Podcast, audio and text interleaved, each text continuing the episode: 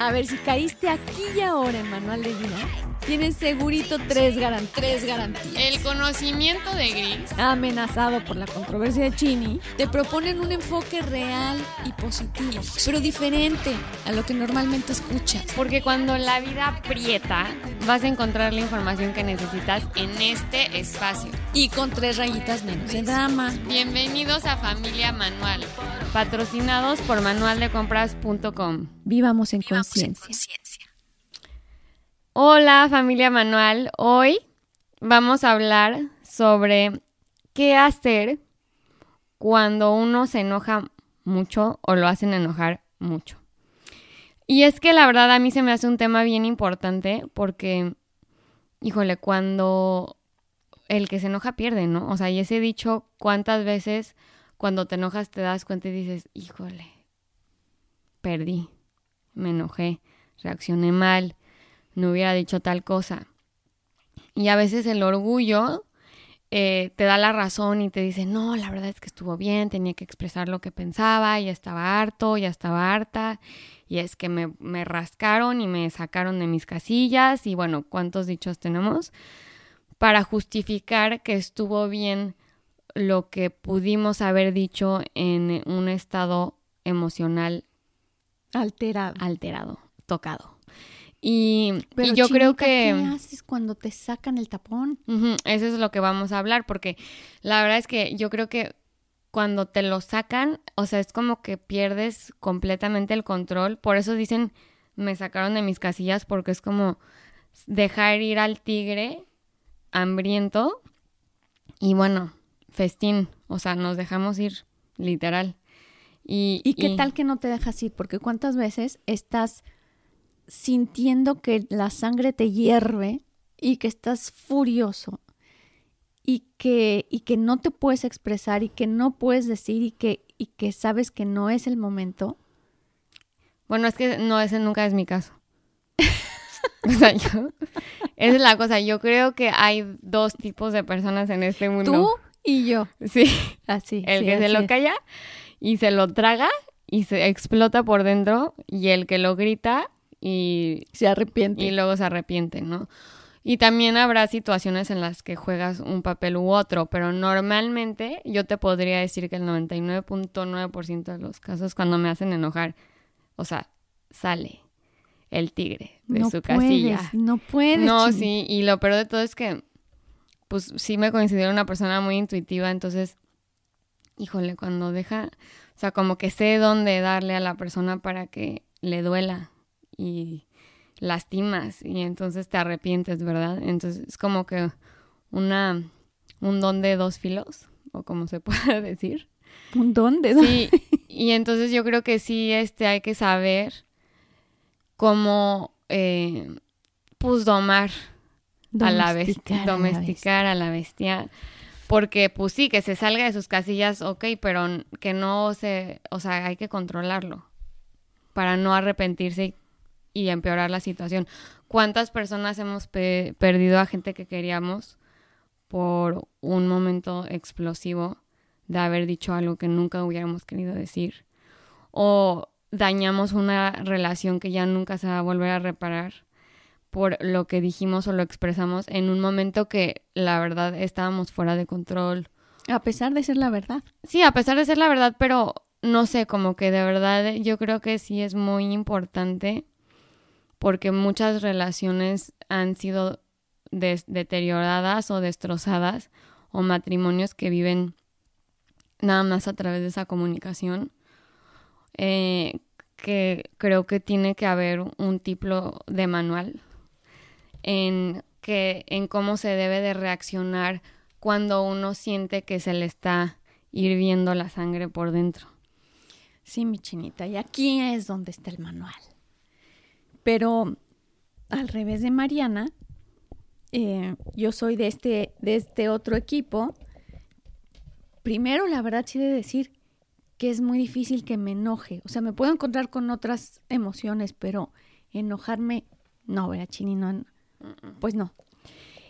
Pero precisamente salió este, este tema porque, porque me reencontré con la emoción hace poco. Aparte me contó la historia y yo me enojé cuatro Y veces. Mariana hervía, y Mariana hervía más que yo. y entonces empecé a, a verme en un lugar público o rodeada de personas, sintiendo este, este coraje, este enojo, este hervir de la sangre literalmente. Y todavía yo creo que teniendo el tiempo de preguntarme, ¿qué se hace? Y es que yo nunca ¿Qué me... es lo legítimo? ¿Qué es lo que legítimamente se hace en estos casos? ¿Quién tiene la razón? ¿Desde dónde estoy hablando? ¿Está hablando? Desde luego se está enojando mi ego. Eso me queda muy claro que si algo me está alterando, quiere decir que algo no está en su lugar dentro de mí. O sea, si algo se está enfrentando a ese grado, es que hay algo que no está muy maduro en mi apreciación. Eso lo entiendo muy bien, pero, pero no, no me da mucho tiempo de estar dándole muchas vueltas a eso. Sí, porque en realidad no te va a hacer enojar nada que no que no te afecte personalmente. Tienen que agredir tu persona o tu creencia o tu ser para que tú Tu ser tus nunca reacciones. se agrede. Esto es algo muy Ah, bueno. importante. Nunca pueden agredir tu ser. Lo que sí es un hecho es al que sí pueden, entre comillas, agredir es a ese ego que se siente amenazado. indignado, amenazado de muchas formas. Y es que nunca te vas a sentir tan valiente como cuando alguien te hace enojar. O sea, y yo creo que, o sea, cuando estás enojado, te atreves a todo. Sí, Chinita es flaquita, flaquita, así como... Pero ella sí, sí puede con el león y el tigre que sacaron y todo. Sí, yo creo que todo el mundo me ve y dice, ay, cosita, ¿verdad? No y creo, no creo, Chinita. Y luego me ven enojada y sí se asustan. No es cierto, no es tan grave. Pero no, o sea, es muy difícil que me enoje. Pero estando en esa circunstancia, les decía, me vi ahí, por eso es que me vi en la necesidad de compartirlo, de, de decir hasta dónde es, es, siento que tengo la razón en este caso, como todos sentimos cuando nos enojamos. Ujú. Me indigna la situación, como todos sentimos cuando nos enojamos. Sí. Y, y luego dices, pero es que si me quedo callada, es que, es que me va a doler la garganta. Es que esto se va, a- esto se va a somatizar de algún lado, ¿eh? por eso es que es que no debe uno callarse las cosas, es que hay que expresar las emociones. Pues sí, claro, pero Y es que sientes esta necesidad de defender tu posición porque te la están agrediendo, o sea, te están indignando. Entonces, automáticamente luego te dicen, no, o sea, te tienes que defender, tienes que decir tu lugar, tienes que darte tu lugar, tienes que decir tu opinión. Y entonces ahí es cuando que... el ángel y el diablito, curioso, ¿no? Curioso. Hay quienes tienen la oportunidad de escuchar al ángel y al diablito en estas situaciones críticas y hay quienes se le van derecho el diablito y, y ahí te voy. Eh, entonces, como todo en esta vida, como todo en esta vida, vamos a buscar estas técnicas o estos consejos prácticos para encontrar un equilibrio en una situación de tal desequilibrio. Sí, porque hay dos opciones. Si eres el calladito que no dice nada, luego te arrepientes por no darte tu lugar. Y si eres el explosivo que lo de- que dice de más, entonces te arrepientes por haber dicho cosas que nunca hubieras querido decir. Entonces, como que creo que debe de haber un tipo de balance dependiendo de la situación, pero que haya un punto medio en el que te sientas, en el que no pierdas, en el que te enojaste y no perdiste. Eso está súper interesante, Chinita, porque fíjense, tenemos la frase requete dicha, el que se enoja pierde punto y se acabó. Y vamos a ver cómo no existe este punto y se acabó. Dices tú, en ese lugar en el que te enojaste y no perdiste. Entonces es precisamente el punto en el que queremos encontrar. Primero porque enojarse es humano. Enojarse es humano. Si no puedes Es una vivir reacción aquí que nos sin protege. enojarte. ¿Ok? Está este nuestro lóbulo prefrontal que se desarrolla hasta antes de los 21 años y que nos está protegiendo. Es esta reacción primitiva que tenemos y de supervivencia en el que miedo, el enojo se generan. Y es a partir de los 21 años donde madura, supuestamente, y entonces aprendemos a controlar, conocer este, este sentido elemental y primitivo. Entonces, pero no vamos a evitar el enojo. Eso, eso no existe. Entonces sí nos vamos a enojar. Ahora, ¿cómo y hasta dónde va a tener mucho que ver? Primero con hasta dónde nos permitimos llegar ese enojo. Estas líneas, hasta dónde van llegando. Me acuerdo muy bien que una maestra una vez me dijo, em, se vale, se vale seguir sufriendo y vivir tu duelo, se vale seguirte enojando y vivir ese enojo y expresarlo, se vale, claro que sí. Pero tú piensa que el tiempo y el esfuerzo que estás dedicando a salir de tu centro, salir de tu paz, salir de la cordura, es exactamente el mismo tiempo y distancia que te va a tomar regresar.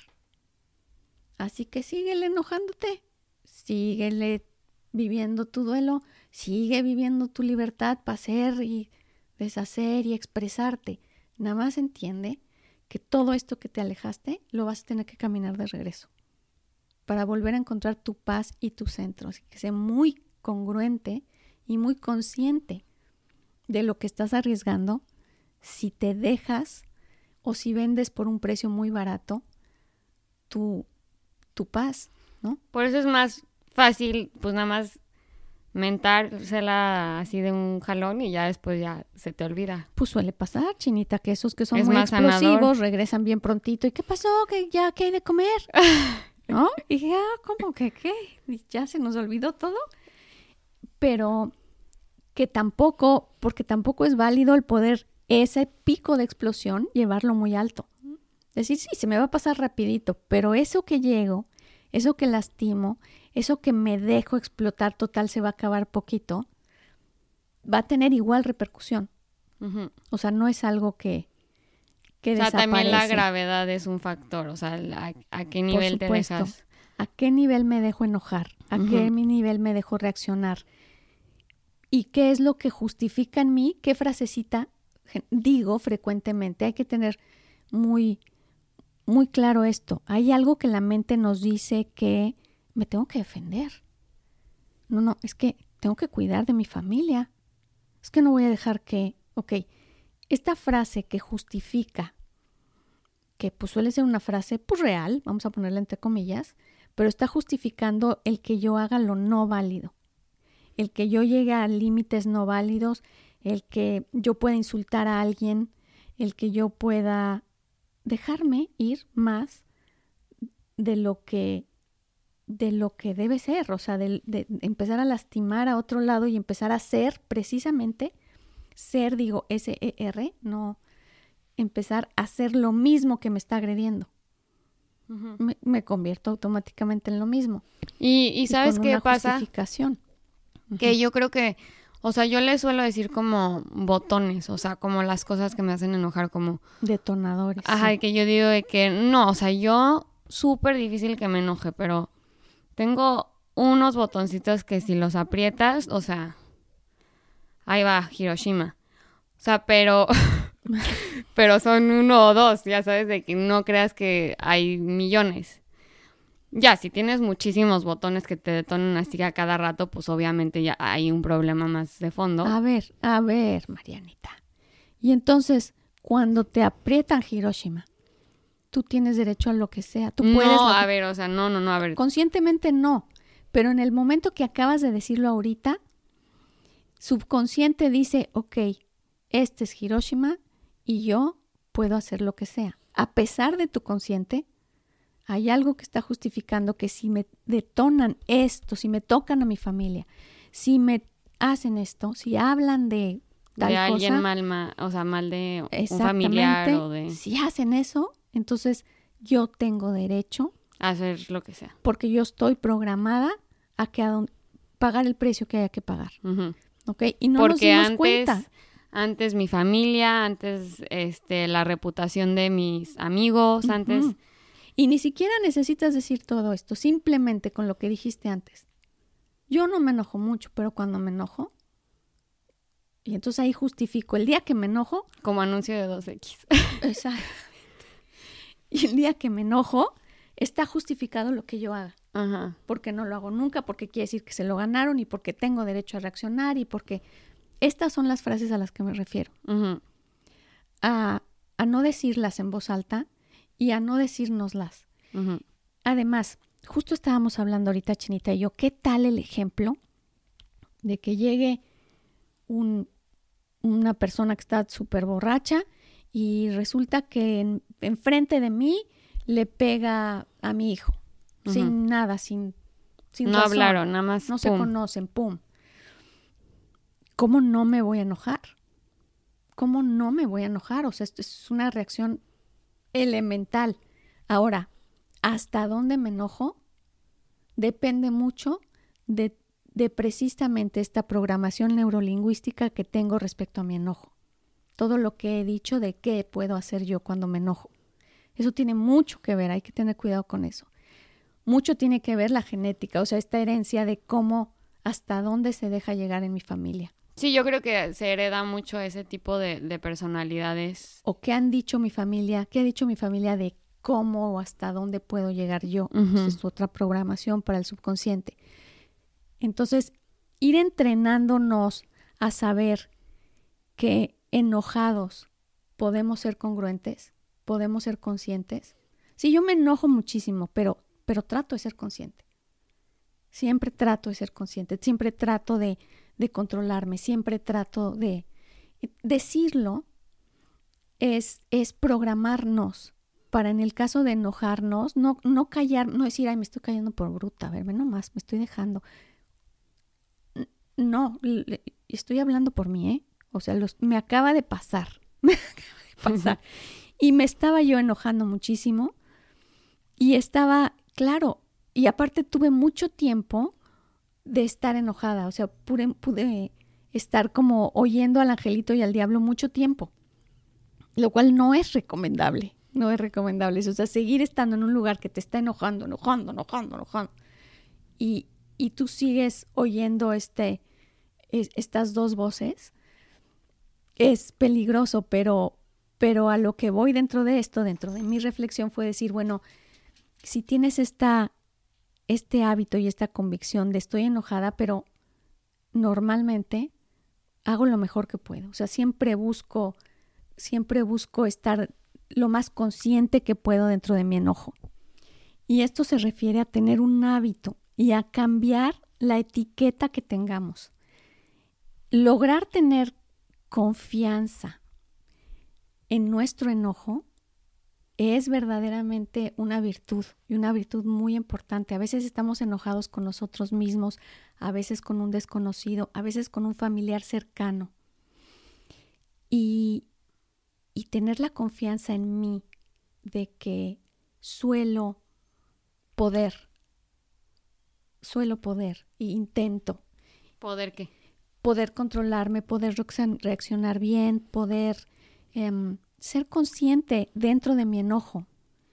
Suelo contenerme, lo cual no implica, fíjense lo que estoy diciendo, porque muchas personas pueden decirme, oye, a ver, ¿por qué te vas a estar conteniendo si en este momento es la forma, el explosivo me va a decir, ¿contener qué? No, además creo que, o sea, el, el enojar, el enojarse, la emoción en sí, tiene como unos síntomas que se dan o sea, por ende, o sea, de que entre ellos los síntomas es, estás completamente nublado, no ves ninguna idea, no escuchas nada de lo que te tiene que decir la otra persona, más que lo que tú quieres comunicar y estás firme en tu opinión o firme en tu posición.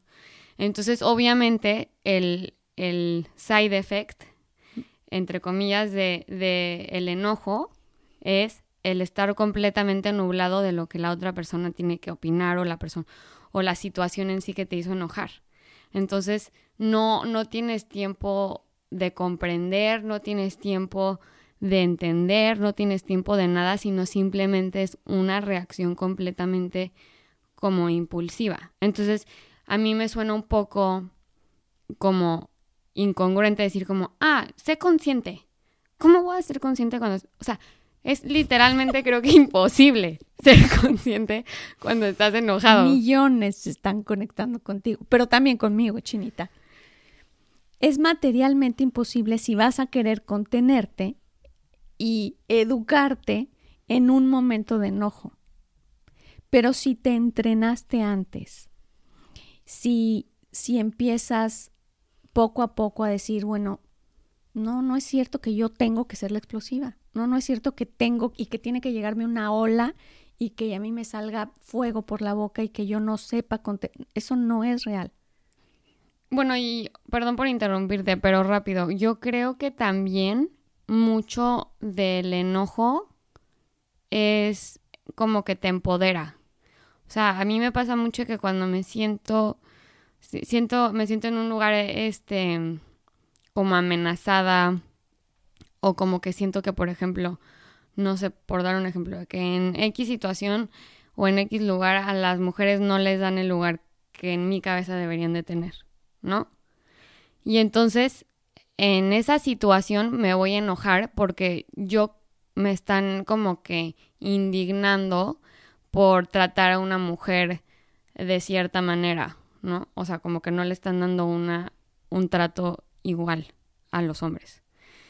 Eh, entonces, ¿qué pasa? Que cuando yo me enojo y me empodero y me, y me atrevo a hablar eh, por mi causa, por mi situación, entonces de cierta manera empodero, o sea, yo siento que estoy empoderando, por decir, a las mujeres, estoy empoderando su lugar y diciendo como hasta aquí. Ya te entendí. Entonces a veces el enojo... ¿Has visto esos perritos chiquitos, mucho pequeñitos?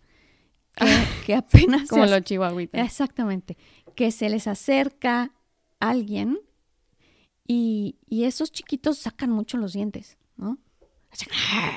No, Entonces y te enseñan los colmillos, ladran y son bravísimos. Porque, vamos a decir, que están muy muy conscientes de su pequeñez o de su debilidad.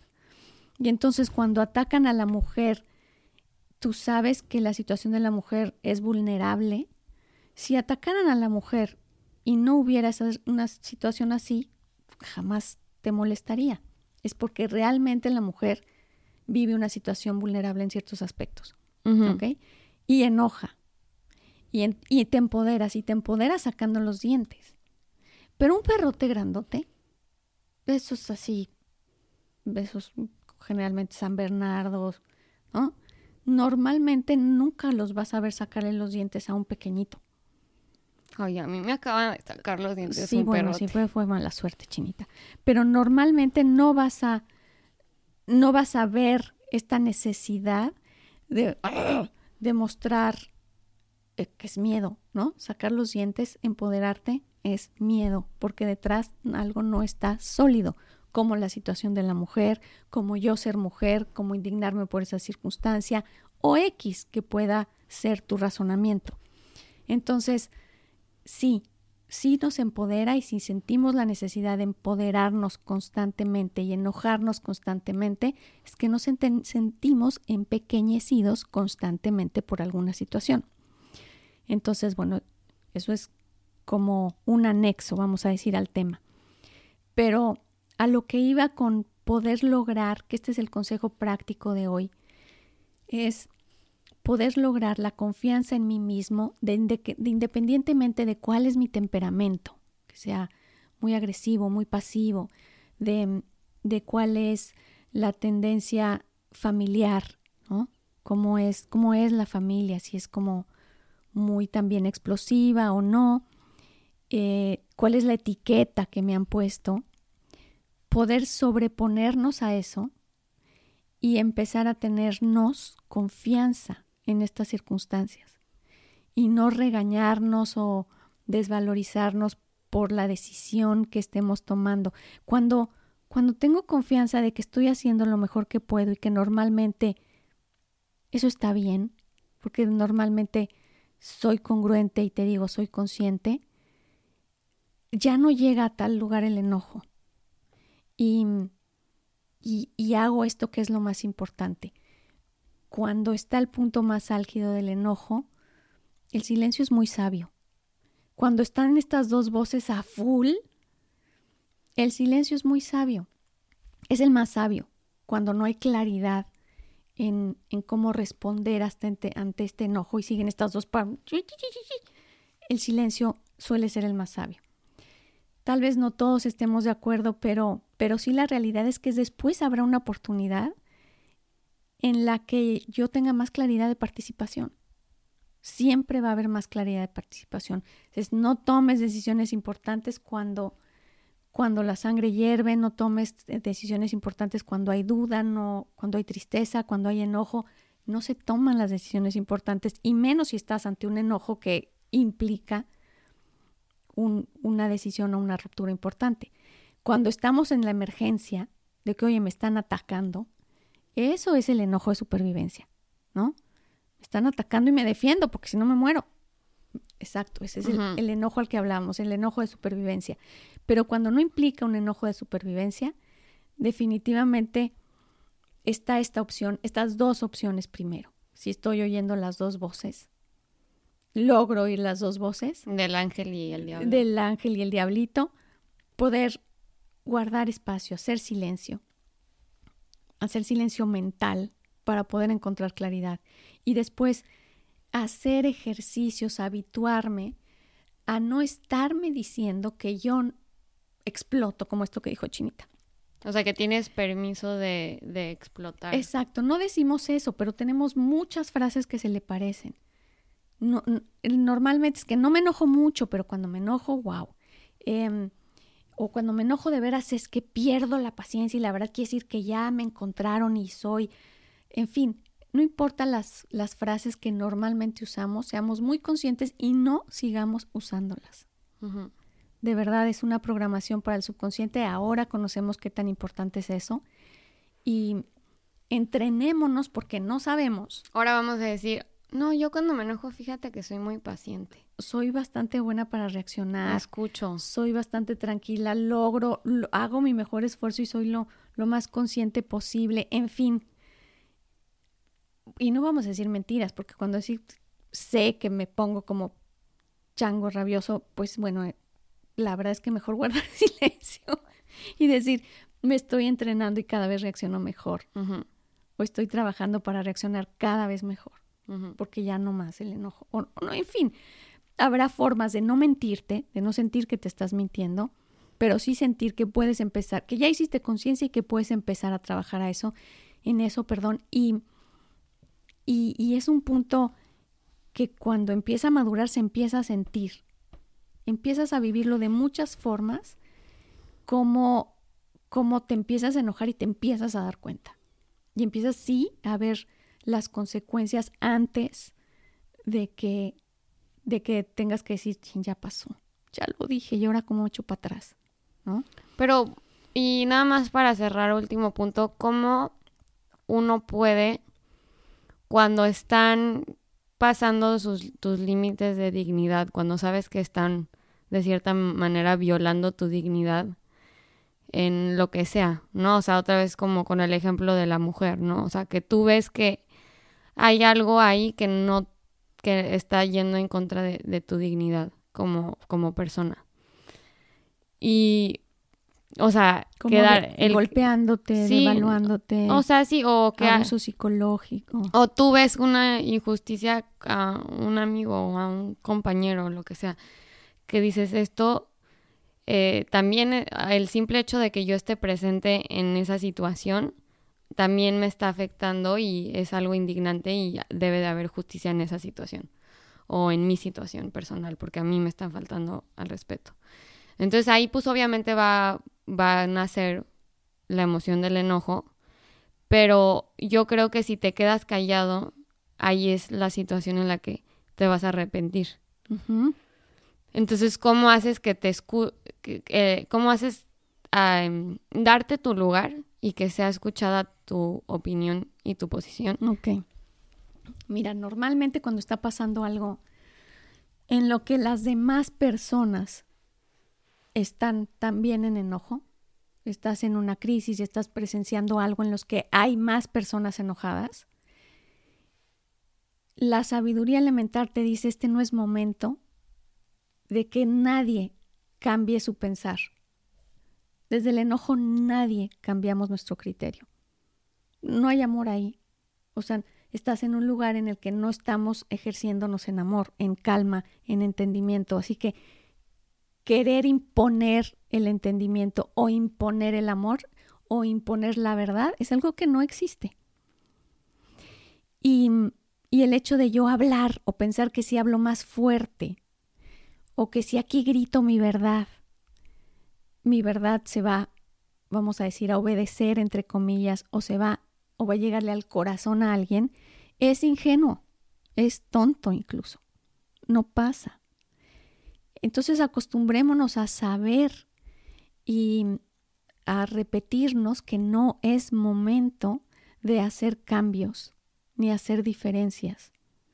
Que me gustaría hacerlos, claro, que se vale hablar, por supuesto, pero ¿para qué hablar cuando nadie te oye? O sea, encontrar las situaciones pacíficas en donde puedes expresar tu punto. Exacto. Ahora, ¿qué hago cuando estoy siendo violentada, cuando están faltando a mi dignidad, cuando me estoy enojando, cuando, ¿cómo no voy a hablar? ¿Cómo no voy? Ok, cuando esto está pasando, esto es el significado literal es que a mí no me toca estar en ese lugar si estoy en un lugar donde hay em, gente drogada o, borrachos que están haciendo, que están diciendo, que están asaltando un lugar o que están gritándole, no me toca estar ahí. No, es correr, no, no, pero es la realidad, no me toca estar en este lugar, no puedo hacer una diferencia, nadie me va a escuchar y va a cambiar, ahí no es el lugar, me estoy arriesgando, y el hecho de que yo me levante y me vaya, si es en un lugar, en una mesa en la que están agrediendo a alguien de manera fuerte, están, están enjuiciando, están faltándole a alguien y diciendo, esa mujer hizo y no sé qué y no les consta nada, en fin, estoy inventando ejemplos. Eh, el hecho de que yo me levante y diga, la verdad es que me tengo que ir porque creo que la verdad es que ya no me toca estar aquí o de la manera más educada, pero que sea algo significativo. Me, levanté y me fui de forma educada o como lo quieras hacer. Eso ya es un testimonio. Y ese testimonio cuenta muchísimo. Ese testimonio muchas veces habla más que muchas palabras. El decir, e, esto que está pasando, esto yo no lo acepto y no soy parte de esto. Y me voy. Si nadie se dio cuenta, de todos modos no se iban a dar cuenta si hablabas. Y, yo creo que pasa mucho que quieres ser el, buen samaritano o como que el salvavidas cuando ves una situación en la que no estás de acuerdo con lo que hacen. Como en el ejemplo de los drogados, ¿no? Como estás en un círculo que mucha gente está drogada y, o bueno, es, es drogadicto y, y quieres salvarlos porque le tienes cierto cariño, cierto lo que quieras, pero el hecho de tú meterte ahí de salvavidas te va a jalar junto con ellos y te va a hundir. O sea, cuando, sea, debes, tienes que ser literalmente eh, Jesús o el vagabadita o no sé, para poder meterte ahí sana y, sin que te toquen. Vagabadita es un libro ah. sí, sagrado, chinita. Em, ok.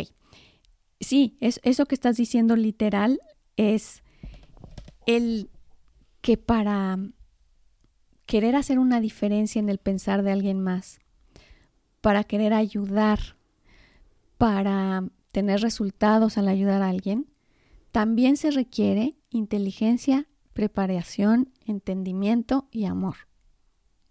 Entonces, a veces nos sentimos que simplemente porque él se droga y yo no, mi voz se va a escuchar de aquí a...